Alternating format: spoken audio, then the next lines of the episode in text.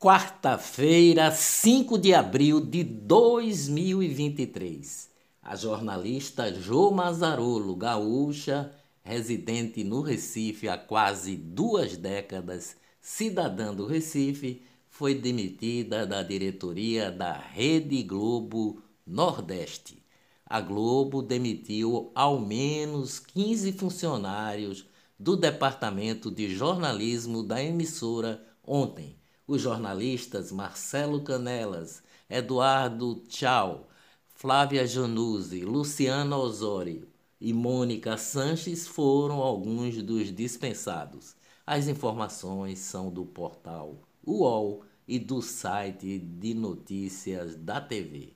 Inadimplência de empresas bate recorde com 6 milhões e 500 mil CNPJs negativados. Segundo os dados divulgados pela Serasa Experian, ontem este é o recorde da série histórica do índice iniciada em janeiro de 2016.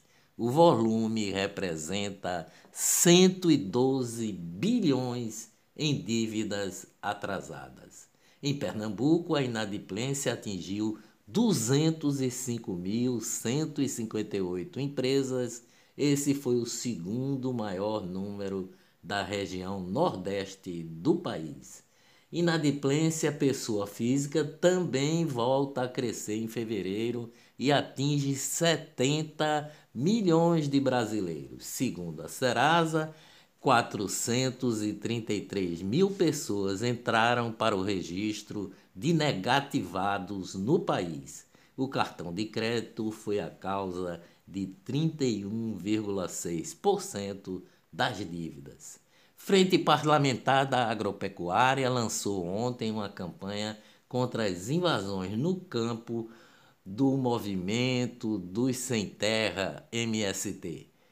Em três meses, sob o governo do presidente Lula, o Brasil já registrou mais de 30 casos de invasões em sete estados, inclusive em terras produtivas que empregam trabalhadores rurais.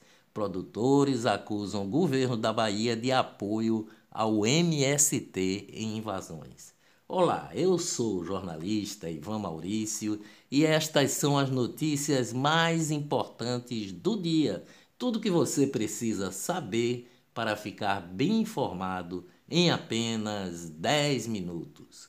Situação dos presídios de Pernambuco é dramática e não pode ser escondida debaixo dos tapetes, disse a presidente do Supremo Tribunal Federal, Ministra Rosa Weber inspecionou as três unidades do complexo do Curado, no Recife, alvo de denúncias contra o Brasil na Corte Interamericana de Direitos Humanos.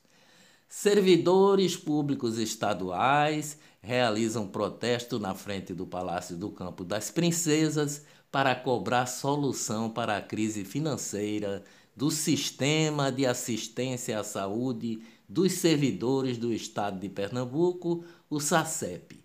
Por unanimidade, a categoria de professores e professoras do Recife decidiu continuar a greve em uma assembleia vigília realizada ontem. A luta pelo cumprimento da lei federal que garante a implementação do piso salarial na carreira dos professores.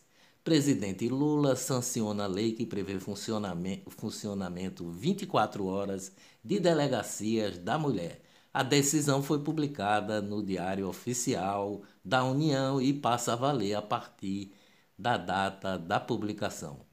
Em Pernambuco, seis delegacias da mulher funcionam em plantões de 24 horas e seguem a nova lei do governo Lula os oito principais clubes de futebol do eixo Rio-São Paulo publicaram uma nota conjunta ontem que manifestam preocupação com regulamentação por medida provisória da lei que pretende taxar as casas de apostas eletrônicas.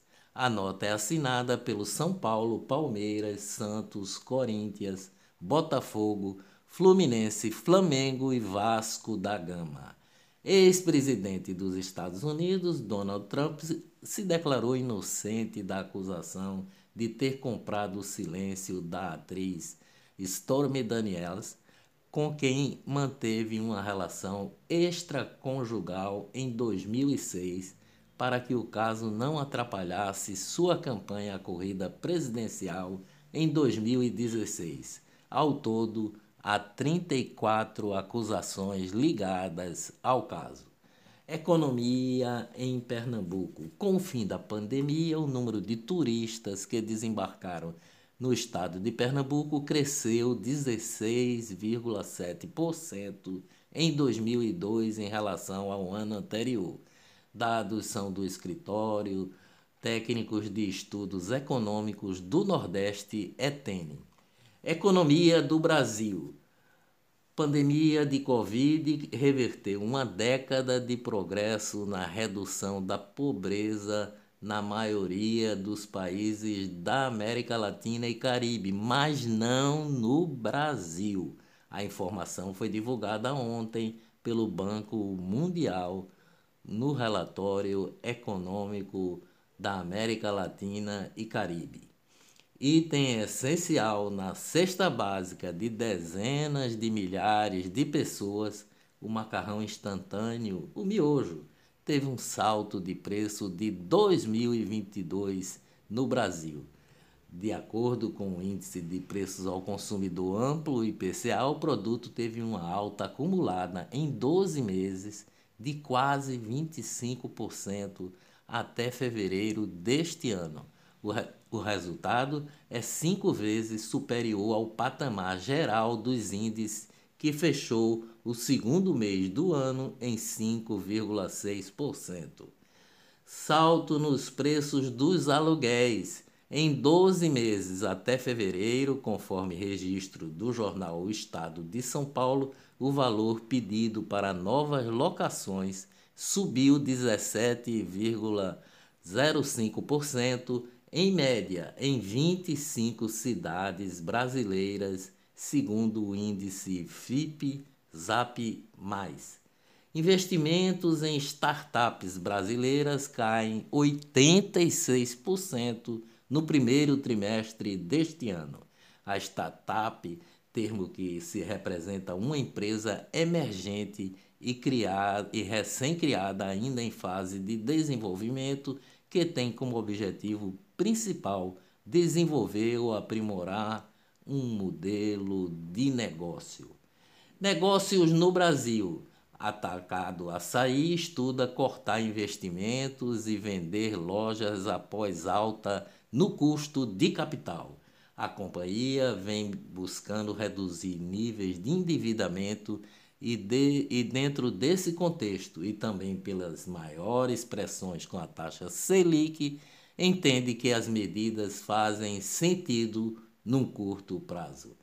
Grupo Boticário cresce 31% em 2022 com vendas de 23 bilhões.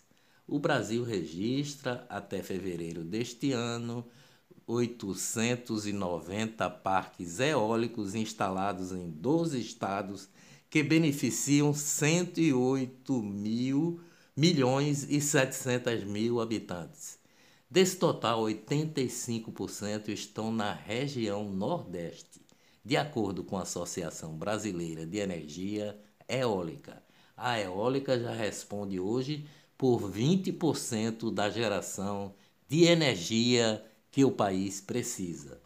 Dos quase 33 bilhões faturados com exportação no mês passado, cerca de 33 bilhões de dólares vieram do agronegócio.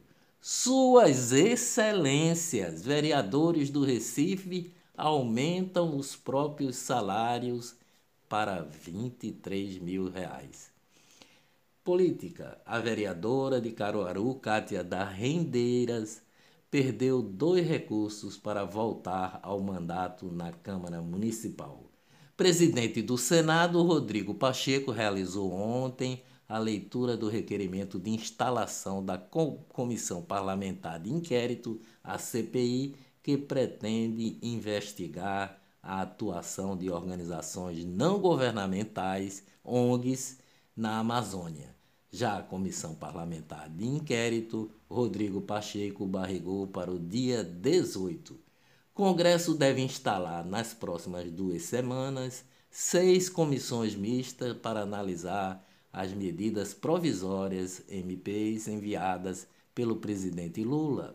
No total, o governo tem 12 MPs com vencimento até início de agosto na fila para avaliação dos parlamentares. Lula chama Arthur Lira, presidente da Câmara dos Deputados, e Rodrigo Pacheco, presidente do Senado, e mais 35 congressistas para ir à China.